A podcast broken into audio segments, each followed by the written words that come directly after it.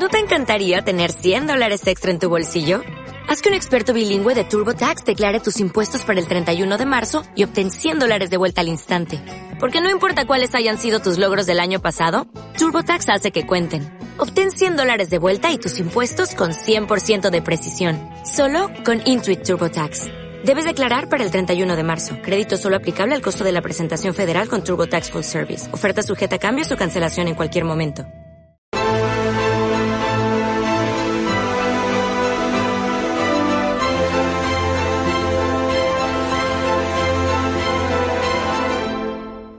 De las líneas de trabajo es también eh, eh, minimizar ese, ese, clima contrario a la gestión de crisis por parte del gobierno.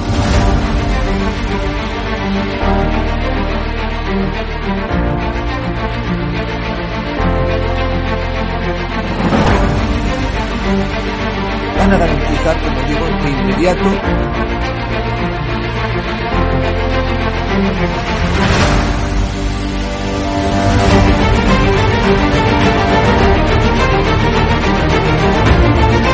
No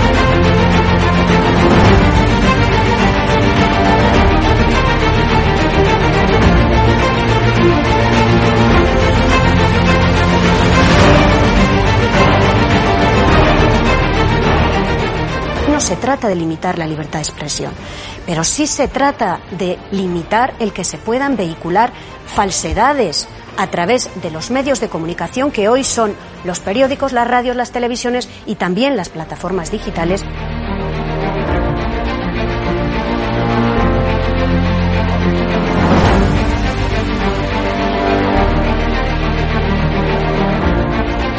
¿Cuándo los comunistas han tenido éxito? En momentos de excepcionalidad, momentos de crisis.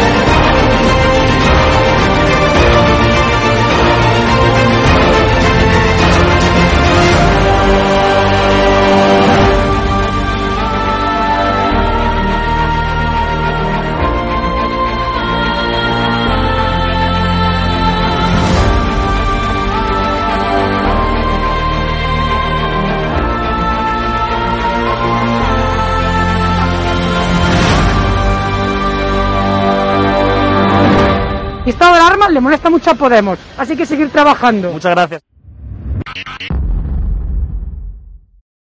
Muy buenas noches, eh, amigos y amigas de Estado de Alarma. Muy buenas noches, Roberto Centeno.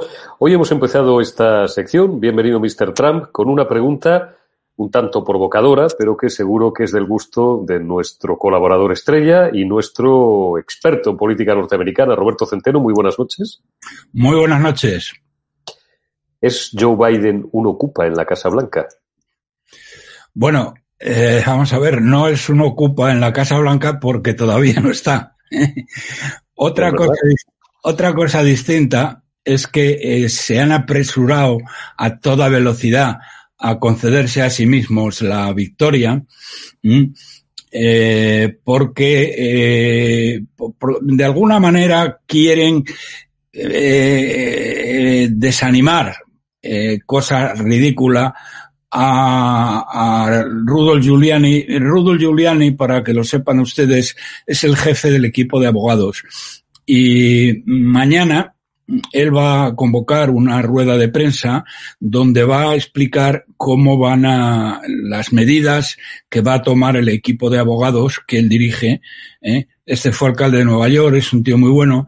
Sí, señor. Y, y eh, estos se han apresurado a, a, concederse la victoria, lo cual no deja de tener eh, guasa, por decirlo de alguna manera, porque mmm, los estados no han declarado la victoria a, nadie. Es decir, todavía los estados no se han pronunciado mmm, en decir aquí ha ganado Periquito o aquí ha ganado Menganito. No, no, eso no ha sucedido todavía, sino que eh, han sido ellos mismos los que, en base a los datos, eh, se han autoproclamado eh, eh, líderes en el determinado, en, en, en, los distintos estados. Mm, entonces, ahora eh, todo depende lo que, es decir, lo que va a suceder o lo que vaya a suceder y por dónde van a ir los tiros, eh, no lo vamos a saber hasta que eh, Rudolf Giuliani mañana eh, explique eh, cuál va a ser la estrategia que, que van a seguir. Porque la verdad, cada vez hay mmm, más evidencias del fraude colosal que se ha producido. Eh, eh, curiosamente, curiosamente, eh, mmm, López Obrador, mmm, el presidente de México, uh -huh. no ha felicitado a Biden. Y le han, le han preguntado, mmm, dice, hombre, hay una publicación de la BBC Dice, ¿cómo no ha felicitado usted a Biden? Y dice, pues mire, porque hay muchos temas legales todavía que eh, están muy confusos. Y tiene razón. Y yo, mientras... Es comunista, pero no necio del todo. No, no, efectivamente. Eh, luego ha dicho que se lleva muy bien con los dos, ¿eh? que está bien. Si acaso. Pero, pero eh, ha dicho que hasta que no queden solucionados los temas legales, eh, él no ha felicitado a nadie. Hay también varios países europeos que no le han felicitado, que yo sepa, ¿eh? puede que haya más. O sea, Hungría seguro que no, Polonia mmm, tampoco. No tengo noticias de que la señora Merkel haya felicitado a Biden. Creo que Eslovenia tampoco, Roberto. Eslovenia, creo. me lo has quitado de. No, no lo había dicho porque como Eslovenia, no sé si has estado en Eslovenia, Eslovenia no es un país, es, co es como un país. ¿eh? Pero vamos.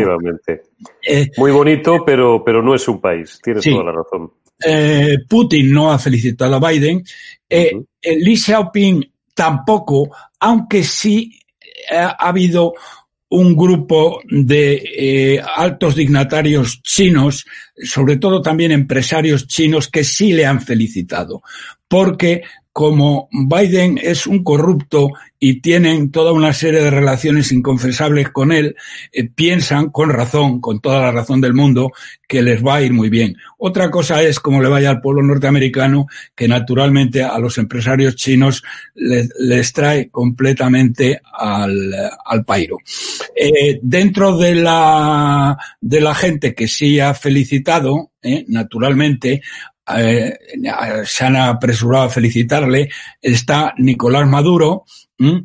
están los cubanos, está, el boliviano este nuevo a lo mejor está, también, ¿no? Está Sánchez, está el Coletas y está el traidor, eh, el traidor de Casado. Este miserable que ya se ha apresurado a felicitar a un tío que defiende todo lo contrario, todo lo contrario, eh, de lo que se supone que defiende el PP.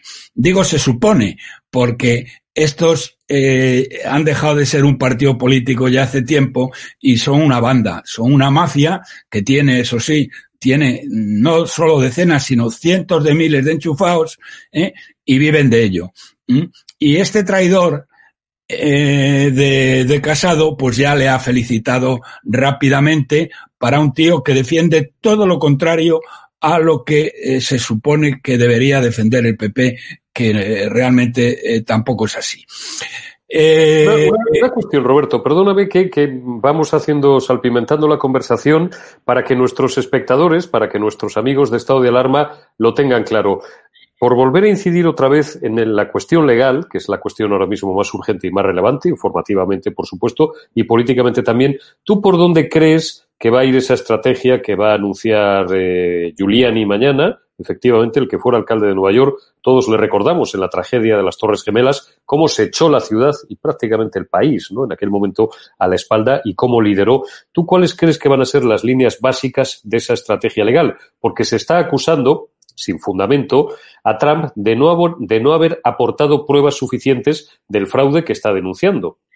Bueno, vamos a ver, el, el, tema él no tiene que aportar pruebas, él tiene simplemente, bueno, en primer lugar, eh, es que pruebas hay para parar un tren. Es que para parar un tren, es que hay muchos sitios, en Detroit, por ejemplo, por poner un, un ejemplo, eh, en Detroit, es que no les dejaban entrar es que la gente no sabe cómo funciona. En España, en general, no tienen ni idea de cómo funcionan los Estados Unidos. O sea, no les han dejado entrar a los republicanos en el recuento. Mm, en, varias eh, escenas que han salido, en una de ellas recuerdo había dos negras con una mascarilla eh, que ponía Biden, ¿eh? y eran las dos las que estaban recontando. Entonces, mm, eh, Rudolf Giuliani no tiene que conseguir más que una cosa, mm, solo una, eh, que se recuente, que se recuenten los votos en uno, eh, bueno, en aquellos estados en donde están eh, los temas más discutidos. Eh, pruebas que pueden presentar. Pueden presentar eh, todas las que tú quieras, pero hay una que es mm, que, es eh, simplemente matemáticas y estadística. Eh, lo, he dicho en algunos programas, pero y aquí también, pero lo repito ahora. Es un tema muy muy elemental. Dice, mira, yo estuve mmm, siguiendo con precisión por una serie de razones, el, los resultados de Michigan.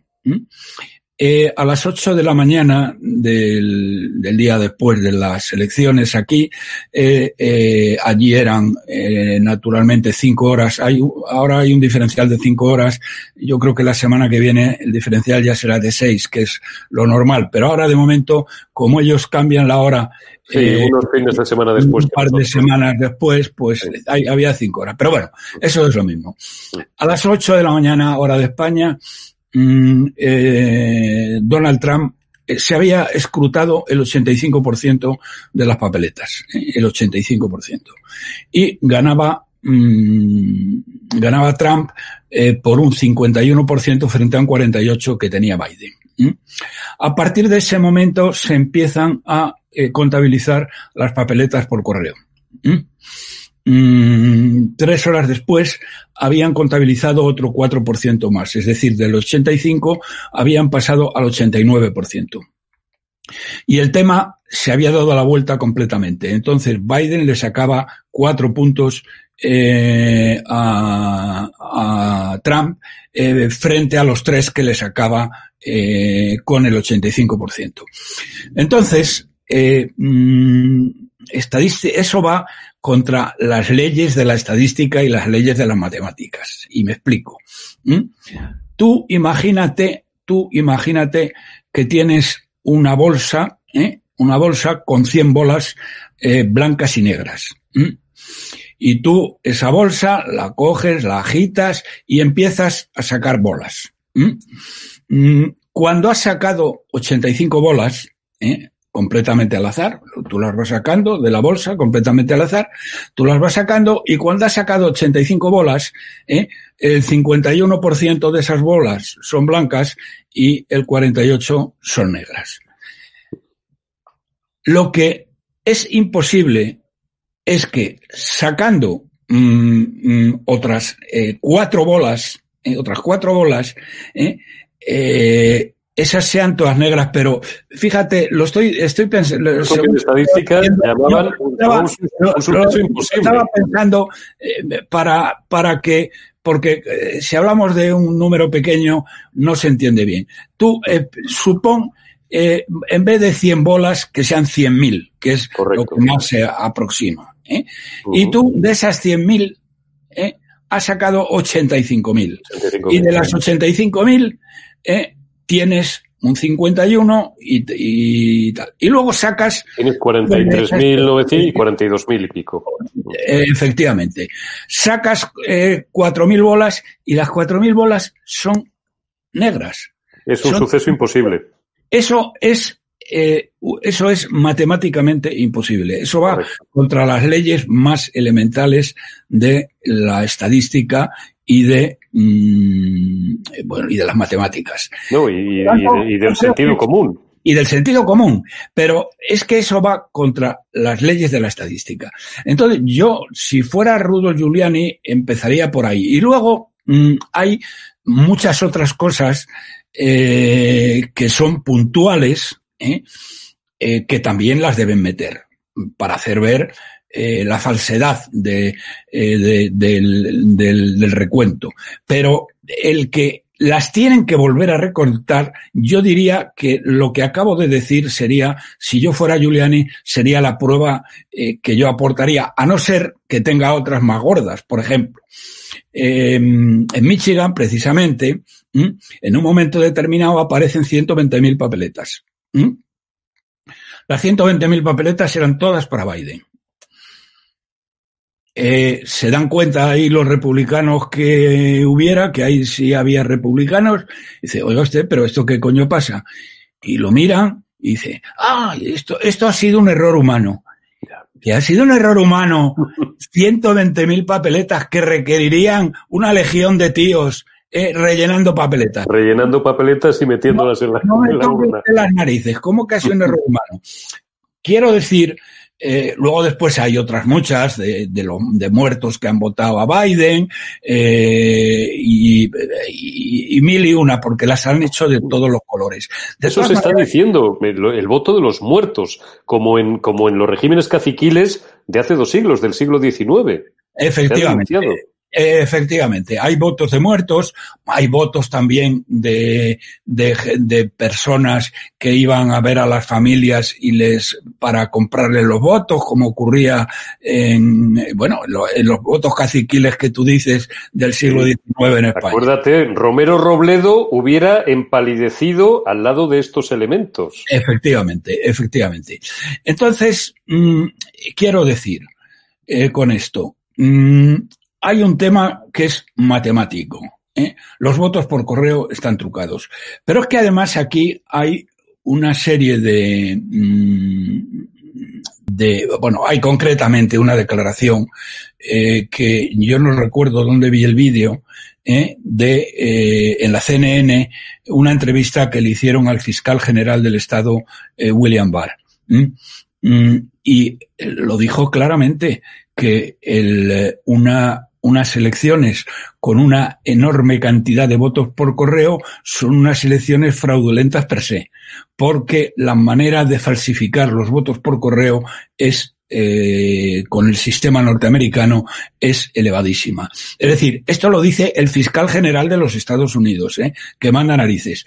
Y ahora que me preguntas por Judol Giuliani, eh, yo hice unas declaraciones el, eh, el jueves pasado y eh, Giuliani ahí dijo, bueno, que había habido un fraude colosal como no se conocía en la historia de los Estados Unidos. Eh, no dijo eh, cuáles iban a ser las medidas que iban a tomar, pero bueno, digamos que hay evidencias para aburrir. Mm, el objetivo, lo que sería eh, digamos, el objetivo a conseguir por Giuliani es que se recuenten los votos. ¿eh? Eh, el, recuento, mm, mm, por, toda una serie de razones, eh, tiene mucha mayor fiabilidad, porque en el recuento tiene que hacer, el recuento tiene que haber eh, inspectores del lado de los republicanos, gente independiente. Es decir, que el grado de fiabilidad, aunque probablemente no sea del 100%, sí va a ser eh, bastante elevado. Y por lo tanto, esa sería la clave.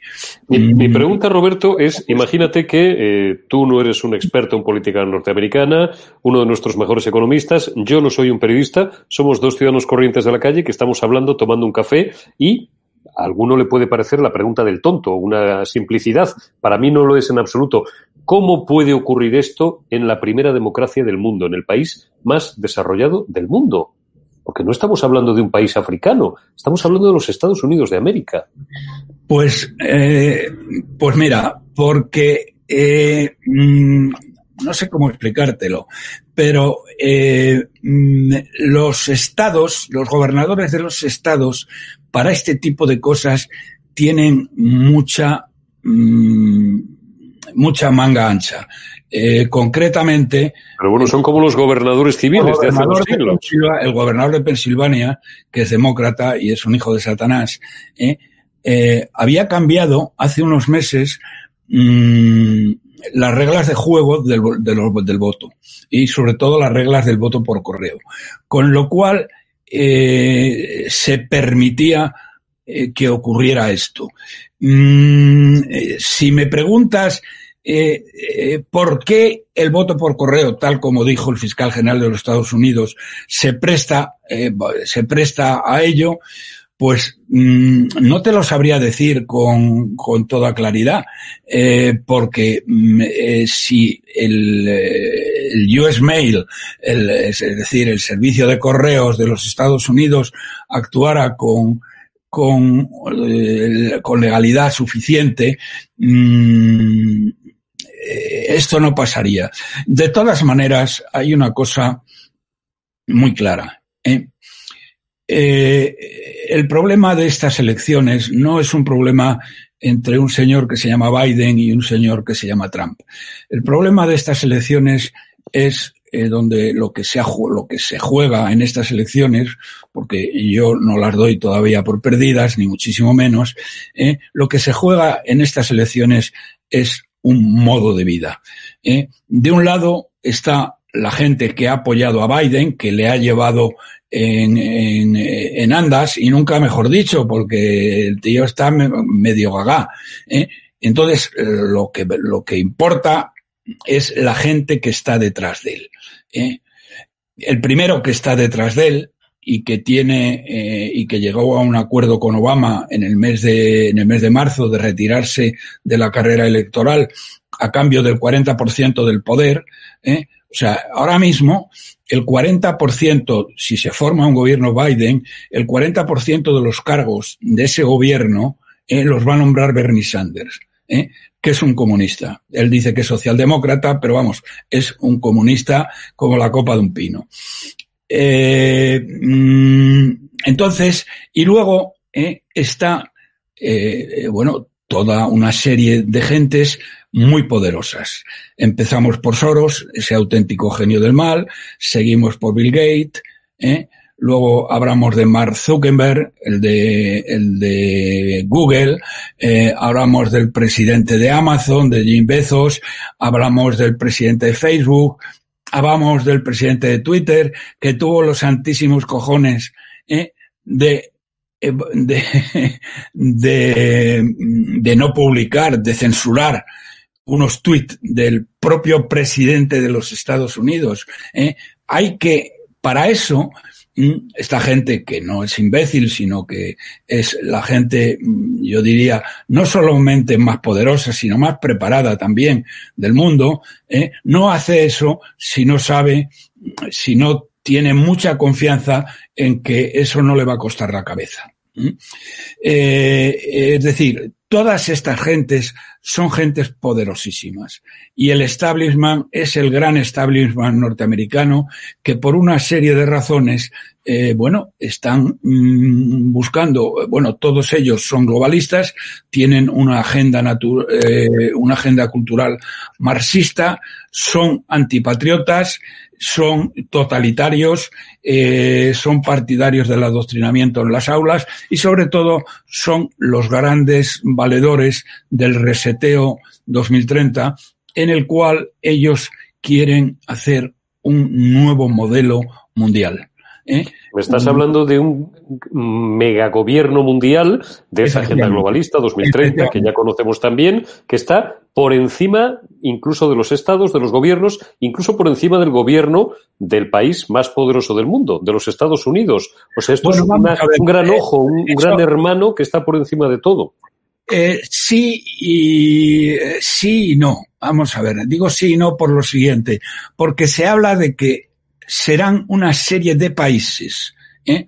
mm, que uno debe interpretar también como personas. Es decir, porque si se va adelante con esa agenda, eh, es evidente que eh, lo primero que habría, de, la primera víctima de la Agenda 2030 es la libertad.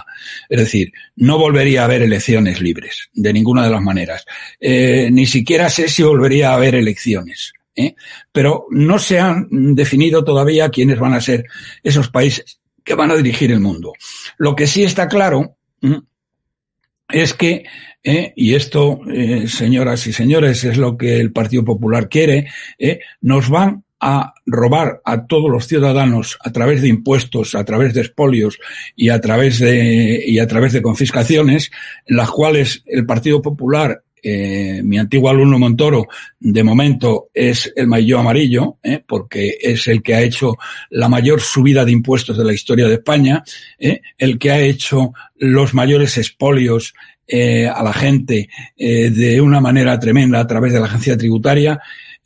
Mm, y lo que pretende en esta agenda del año 2030 consiste en quitarle todos los bienes a las personas, de tal forma que aquello que tengamos eh, lo tengamos alquilado, no sea nuestro. Es decir, nos quieren eh, privar de todas nuestras posesiones y de toda nuestra riqueza. Es decir, despojarnos de la propiedad privada, en una palabra. Exactamente, despejarnos de la propiedad privada. Todo será propiedad pública, con lo cual seremos todos mucho más felices según los del foro de Davos, que son... Y mucho más pobres. ¿Eh? Y mucho más pobres. Y mucho más pobres, sí, pero más felices. Eh, otra de las cosas que piensan hacer, que es terrorífica, es eh, eh, reasentar mil millones de personas, mil millones de personas en los países más ricos. Claro, esto significa que a Europa le tocarían probablemente 500 o 600 millones de personas, con lo cual Europa dejaría de ser Europa. Es decir, destrozarían la cultura, ya lo están haciendo, ¿eh? porque eh, no tienen más que ir por las calles de Bruselas o por los barrios de París para ver que aquello ya no es Francia o en Bélgica aquello ya no es Bélgica, aquello parece más bien una calle de, de Karachi o una calle de Damasco. O sea, verdaderamente eh, la situación en la que llega Europa es, es tremenda, donde Soros ha tenido una gran importancia, pero sobre todo sus gobernantes eh, se lo han dejado hacer. ¿eh? lo cual es mm, verdaderamente incomprensible. Pero van contra esto, es decir, te van a quitar la cultura y la libertad. ¿eh? Y van a empobrecer a todo el mundo de una manera general. Y esto es lo que pretende la Agenda 2030, por la cual este es uno de los defensores mejor dicho, la gente que tiene debajo, porque este ya no está para entender muy bien esas cosas, porque no confunde, eh, no se acuerda de lo que ha dicho hace cinco minutos y, y no, y el tema no, no está. Dicen que bueno, que la que va a mandar va a ser Kamala Harris. Kamala Harris. Kamala Harris puede ser la presidenta, la nueva presidenta, porque este está tan chocho que en algún momento ya tendrá que sustituirle. Pero no es tampoco ella la que, la que de verdad manda. Los que de verdad mandan ahí son los Soros de turno, los Clinton, los Bill Gates eh, y, todas las grandes eh, multinacionales. Vamos a ir cerrando el círculo, Roberto. Vamos a ponernos de aquí a seis, siete semanas. Vamos a, calcular una batalla legal. Eh, aproximadamente, bueno, mañana insistimos, Giuliani, dentro de unas horas, nos dará más pistas. De aquí a Navidad, por ejemplo, por poner un plazo, digamos, que nuestros eh, amigos de estado de alarma puedan visualizar e interiorizar. Pueden pasar dos cosas. Es decir, o bien que el Tribunal Supremo confirme la victoria, de momento le vamos a poner todas las comillas del mundo, de Joe Biden, o que Joe Biden a partir del 20 de enero no sea, 20 de enero recordamos porque es la fecha oficial del traspaso de poderes, históricamente en Estados Unidos siempre es así, que Biden no sea el próximo inquilino del despacho Oval y siga Trump cuatro años más. ¿Qué tendríamos que decir si el Tribunal Supremo le quita la razón a los demócratas, o mejor dicho, le da la razón al Partido Republicano y a Donald Trump y deja a Donald Trump cuatro años más? O sea, es que sería un escenario ya, bueno, o sea, sería un escenario extraordinario porque Trump seguiría cuatro años más, pero ¿qué tendríamos que pensar de la calidad del, sistema norteamericano? Cuando a todo un presidente se le ha intentado eh, zancadillear hasta el final. Bueno, eh, la verdad es que no es ninguna novedad, porque es que eh, Trump desde el momento cero, desde el momento que ganó las elecciones, lo primero que hicieron, eh, no le han concedido ni un solo minuto de gracia, porque desde el primer momento empezaron con la trama rusa contra él. Eh, ha tenido un impeachment. En fin, han hecho de todo. ¿Eh? han hecho absolutamente de todo. Eh, sí quiero decir, eh, lo que vaya a pasar, mmm, evidentemente, el, eh, la institución norteamericana eh, de lo que es las elecciones, que es lo más santa, que sería un poco el santa santorum del sistema, quedaría gravemente tocado y yo creo que ahí mmm, los, los poderes, eh, digamos, legales norteamericanos tendrían que reunirse y ver qué es lo que ha pasado para que no volviera a pasar. Pero aquí lo más importante, eh, y yo no sé, mmm, sería lo que Trump puede hacer. Porque, eh, claro, eh, Trump, si Trump eh, sale elegido presidente, no puede dejar vivos a toda esta chusma. ¿Mm? Eso está claro, ellos, porque si no, se la van a volver a intentar hacer y no le van a dejar vivir. Tendría que buscar la manera que no la ha encontrado durante su primer mandato. Es verdad. No la ha encontrado. Pero tendría que decapitar a estos tíos como si estuviéramos en la Edad Media. Estos tíos han sido unos traidores y por lo tanto deben ser decapitados en la plaza pública. En la plaza pública. Eh, no puede hacerlo, tal vez, pero mm, o hace eso o estamos muy fastidiados. Porque tampoco te olvides de una cosa. ¿eh? Eh, no nos olvidemos de una cosa. Hay muchos republicanos, los digamos, los Bush, por ejemplo, eh, uh -huh. muchos republicanos tradicionales que están en contra de Trump, porque Trump es un advenedizo. Él no era republicano. Entonces. No pertenece a la casta política también no a la republicana. Pertenece a la casta política eh, republicana. Y la casta política republicana, eh, el que le hayan metido un gol de este tío que se los comió con patatas en el año 16. Es verdad y consiguió eh, ser el número uno eh, de la lista del Partido Republicano, eh, no les ha gustado, no les ha gustado a muchos. Simultáneamente, también te digo una cosa. Mmm, la gente del de demócrata, suponiendo que eh, a Biden le concedan la victoria después, que insisto, no es la victoria de Biden, sino la victoria de todos los que están detrás, eh, tienen limitaciones eh, no pequeñas, ¿eh? no pequeñas. Primero, el Senado. El Senado está en manos de los republicanos. ¿Y esto qué significa? Esto significa que muchas iniciativas legales, muchas iniciativas políticas que quiera tomar el, el, el, el ejército del mal que está detrás de Biden, este ejército del mal pues podría no eh, podría encontrar graves dificultades. Punto uno. Punto dos. El Tribunal Supremo está en manos de los eh, republicanos. Eh, tienen seis de los nueve eh, jueces, seis son republicanos y cuatro, eh, perdón, y tres demócratas. ¿Qué van a hacer aquí?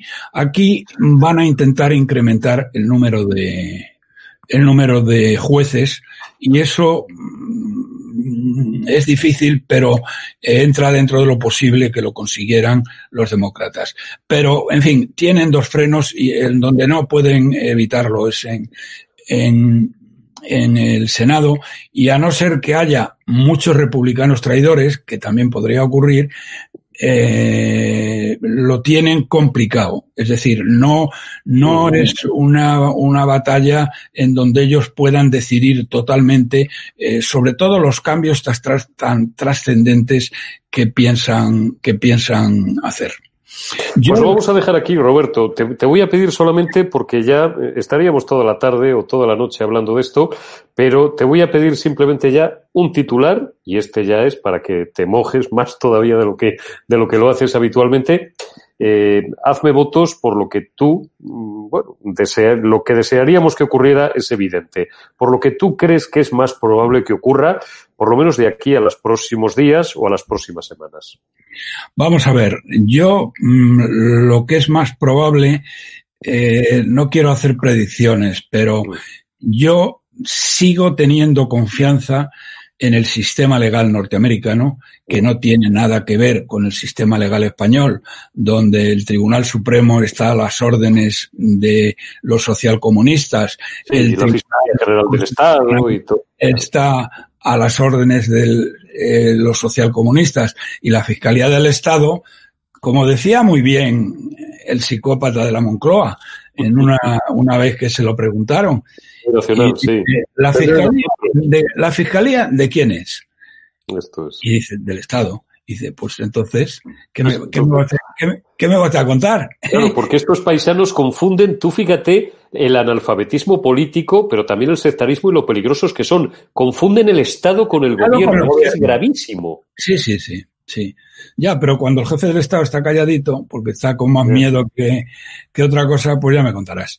Pues yo te diría que el titular sería que eh, es confío en, eh, la, en, en el sistema judicial norteamericano y confío en Rudolf Giuliani. Roberto Centeno, un placer como siempre. Muchísimas gracias en nombre de Estado de Alarma y en nombre de nuestros más de 400.000 suscriptores que tienen a tu sección, bueno, pues en un, en un lugar muy especial porque eres probablemente el colaborador más querido, no se debe de decir nunca el que más, pero desde luego uno de los más queridos y uno de los más seguidos, como tú bien sabes por lo demás. Y vamos a esperar eh, unas horas a ver qué anuncia Rudolf Giuliani, a ver por dónde van a ir esos tiros legales, esa estrategia legal. La declaración, lo que diga Giuliani que va a hacer es muy importante. Muy importante. Dará pistas de, de, de, lo que pueden hacer. Eso es. De, las posibilidades que tienen de revertir la, las elecciones. Seguiremos muy pendientes. Roberto Centeno, bienvenido Mr. Trump. Vamos a ver si Mr. Trump pues tiene al final eh, cuidado que todavía ocurra lo que ocurra, que a nadie se le olvide que durante ocho, nueve semanas todavía es presidente en funciones o presidente eh, aquí diríamos en funciones, eh, y, y, bueno, pueden pasar muchas cosas, que nadie venda la piel del oso antes de terminar de cazarlo. Roberto Centeno, muchísimas gracias como siempre, y a vosotros también, amigos, un placer eh, el haber compartido un día más con vosotros esta sección en estado de alarma. Seguid informándoos a través de nuestro canal porque os necesitamos. No tenemos miedo a nada, pero nuestra fuerza nos la dais vosotros. Gracias, Roberto, un placer. Gracias a ti y a todos nuestros oyentes.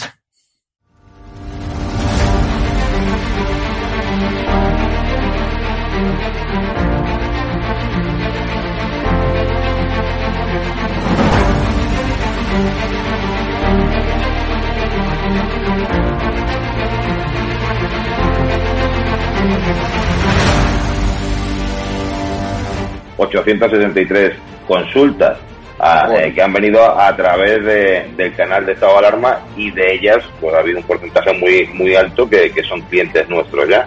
Yo la verdad que cuando hice, cuando di este paso de publicar, porque claro, yo no tengo ningún medio de comunicación como puedes tener tú, y mi forma de, de demostrar mi cabreo y mi indignación con este bueno, voy a intentar a ver si puedo, puedo, que yo no soy políticamente correcto. Sentado cátedra, apoyas un proyecto por la libertad de expresión, has puesto una pancarta contra el gobierno, te va mejor que nunca a pesar de la pandemia. Don Félix Revuelta, presidente de Naturhaus, propietario también de la Unión Deportiva de Logroñés, dueño de este hotel maravilloso donde nos has alojado. Está mal que lo diga, pero desde que me hice un poco famoso por mis expresiones en contra de este gobierno social comunista, mi negocio ha ido para arriba.